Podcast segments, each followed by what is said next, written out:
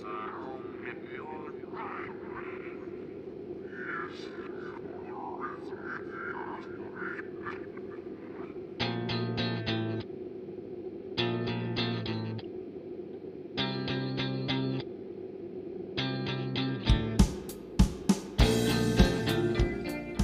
ログレ中華水曜日2021年9月22日です。こんにちはダウです。なんとなく久しぶりな気がするけど一応週1配信してたんだもんな。なんだろうすごく久しぶりな気がします。なんででしょうね。はいこの番組は孤独が楽しすぎる私ダウがお一人様を満喫する様子をお伝えする音声プログラムです。多趣味ゆえにいろいろなことを話していきますので皆様のライフハックになれば幸いです。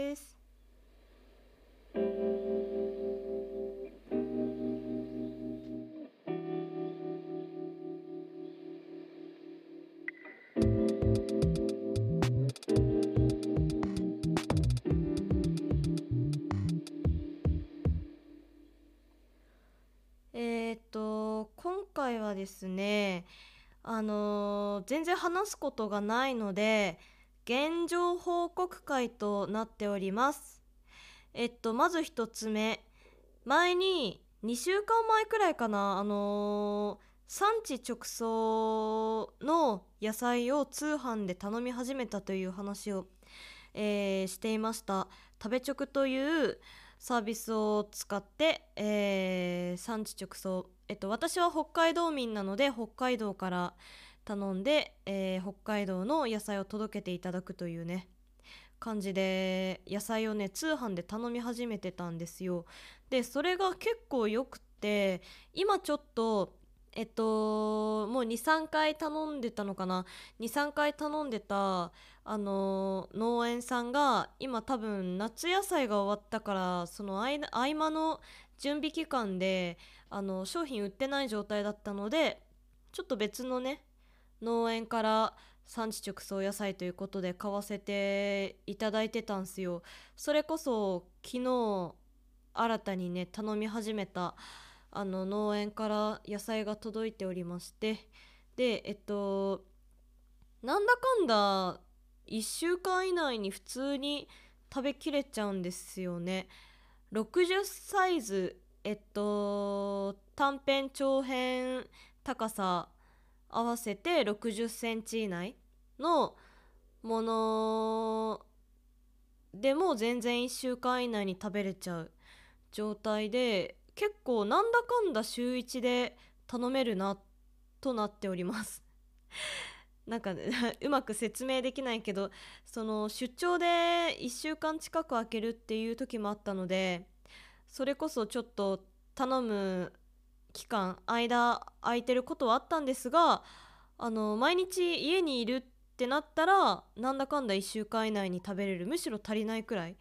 でしたね。でもうなんか全然もうなんか料理するのもめんどくさいというか私の今の今の興味が料理の方には向いていない。でもあの栄養を取らねばならぬというねそういう状況下に状況下っていうかね 栄養取らないといけないけど調理はしたくないっていう状態がもうずっと続いていてなので調理するのは本当に一口大に切ってあの炊飯器なりスロークッカーなりに突っ込んで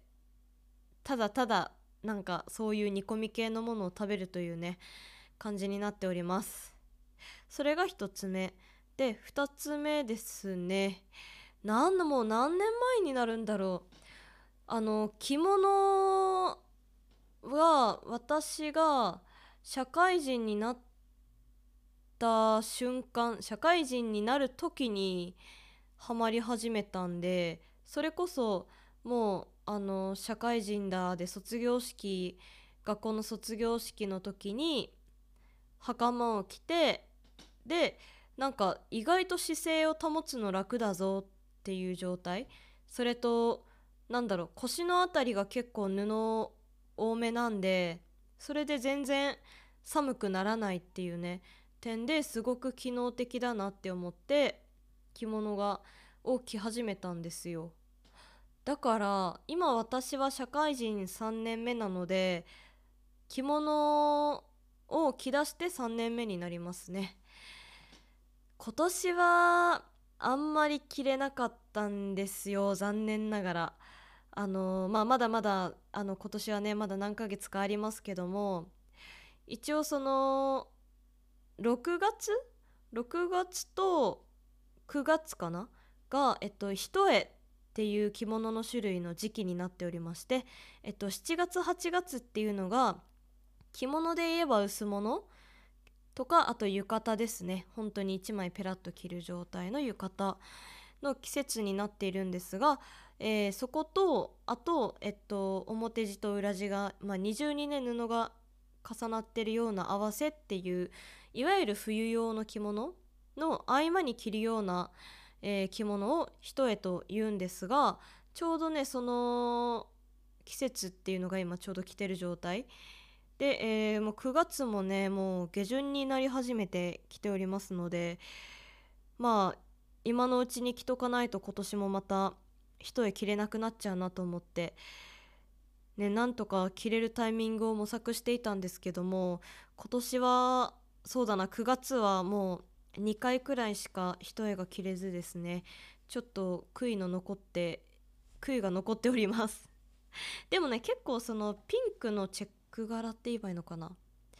うんまあピンクとか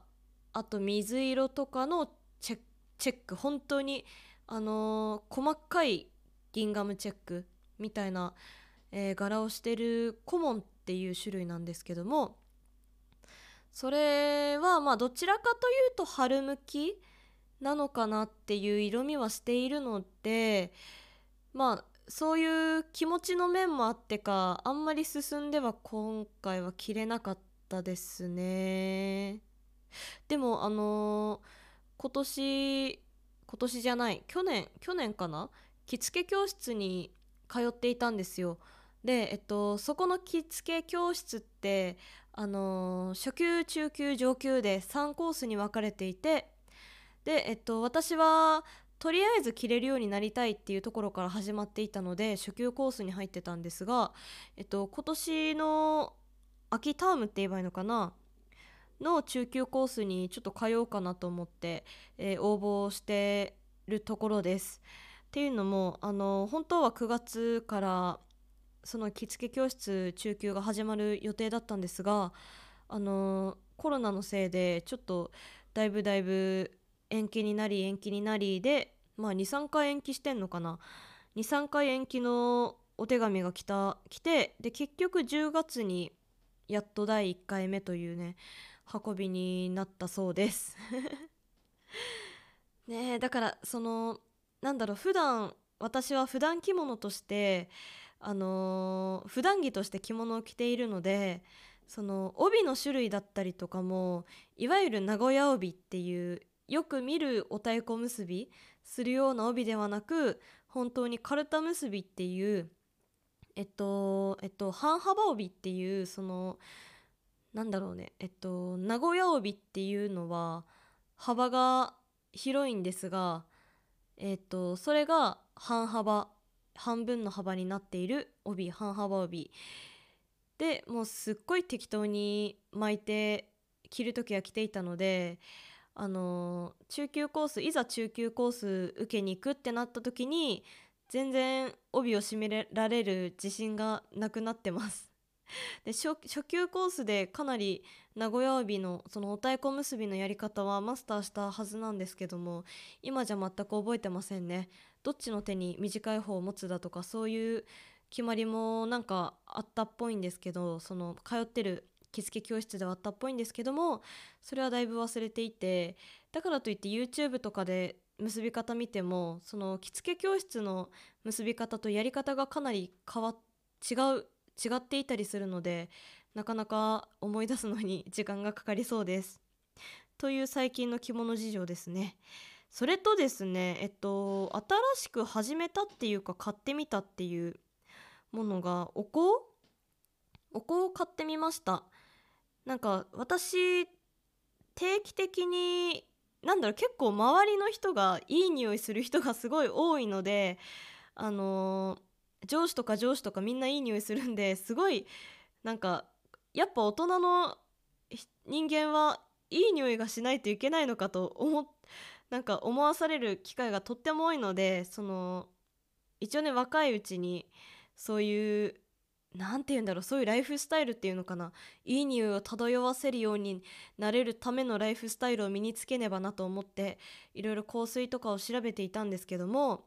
あのー、あんまりきつきつい匂いが得意ではないっていうのとあとまあきつい匂い得意な人いないよね。あとその結構アレルギーってほどではないんですがあの何て言うんだろう科学科学的な匂いっていうのかな？なんかあの自然由来の匂いではないような匂いだとかなり具合が悪くなってくるんですよ。だからその美容室のヘアオイルとか最後美容室行ってカットしてもらってヘアオイルつけるっていう時になるとなんかすごいヘアオイルオーガニックのヘアオイルじゃないと本当に具合悪くなって帰りなんか20分くらいかかる帰り道の途中めちゃめちゃ具合悪くなったりするんですよね。そのくらいちょっと匂いに敏感なところがあるのであんまり香水だとなんかあの1回つくとそっから取れないなっていう結構ねそのしかもしかもなんか個体が個体っていうかすごい高いじゃないですか単価が。単価が高いので結構ガチャ感があるなと思ってそれならまああの匂いがいくらきつくてもね別に自分自身に匂いをつけるわけじゃないからっていうのも兼ねてお香をちょっと買ってみました。お香に手を出してみました。でえっとなんか調べた時に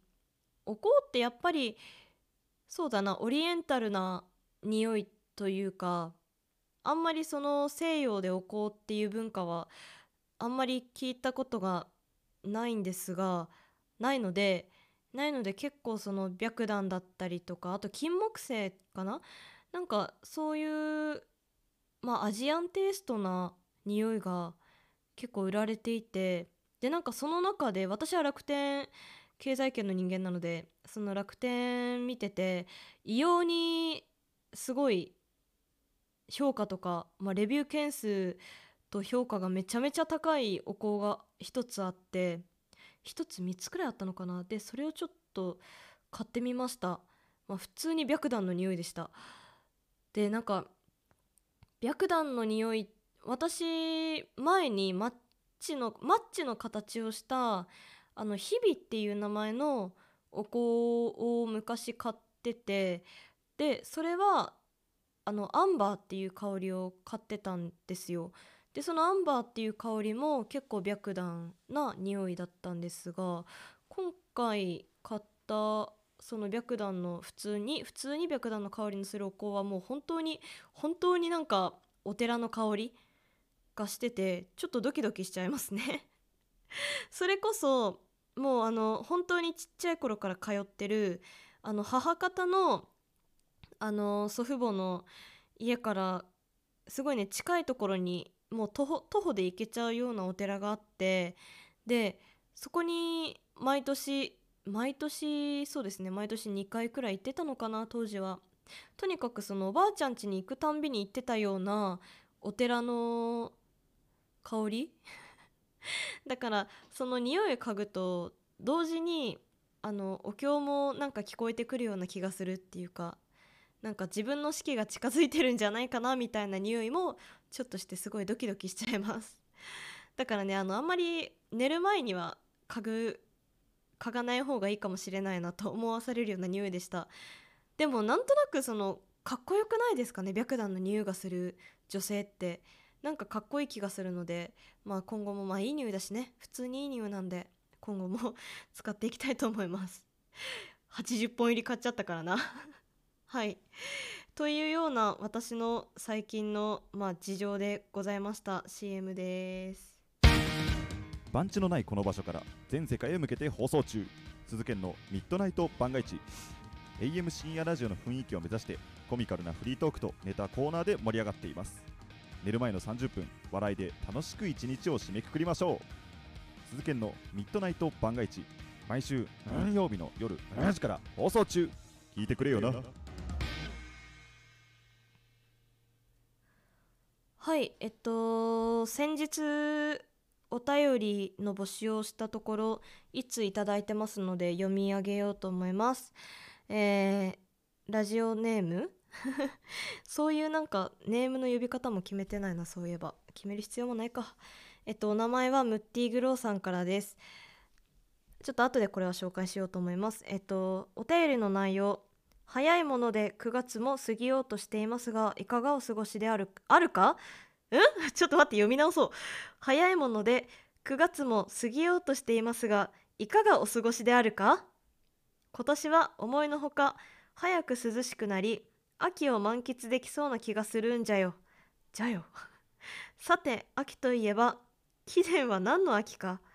拙者はもちろん食欲な秋な食欲な秋なわけですよ。すごいななんか文法が。というわけで栽培してみたい作物は何だね。そして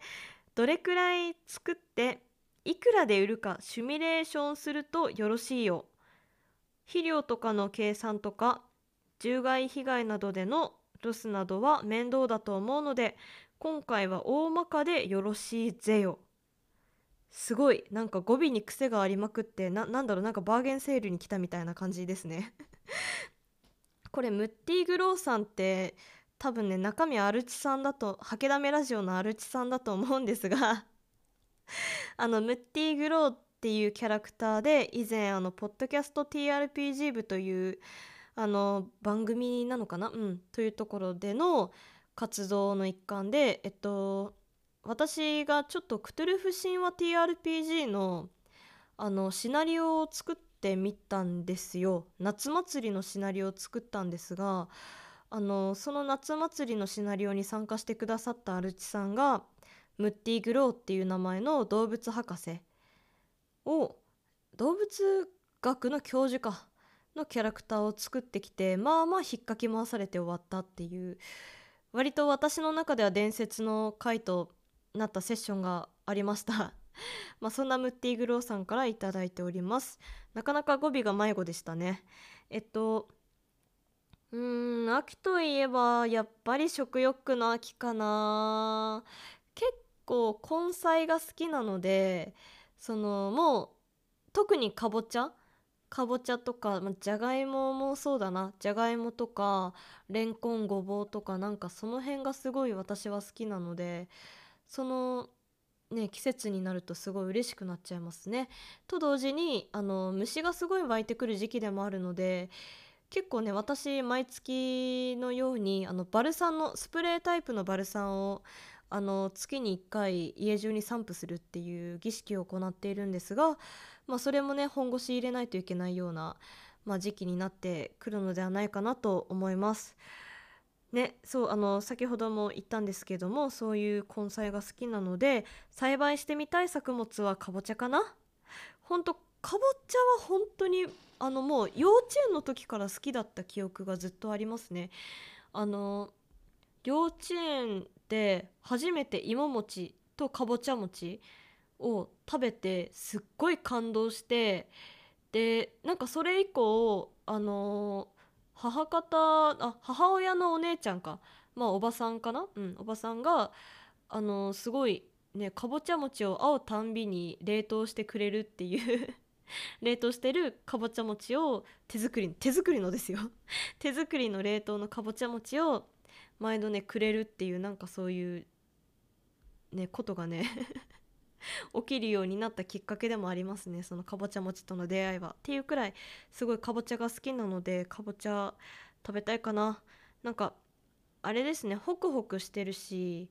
その体に熱を蓄えてくれる感じもするし甘み引き出された甘みがとにかく私と相性がいい気もしますね。はい。なんでかぼちゃを作っていくらで売るかでしょう？ーんあんまり農薬とか、まあ、肥料とかは使うけどどうなんだろうな。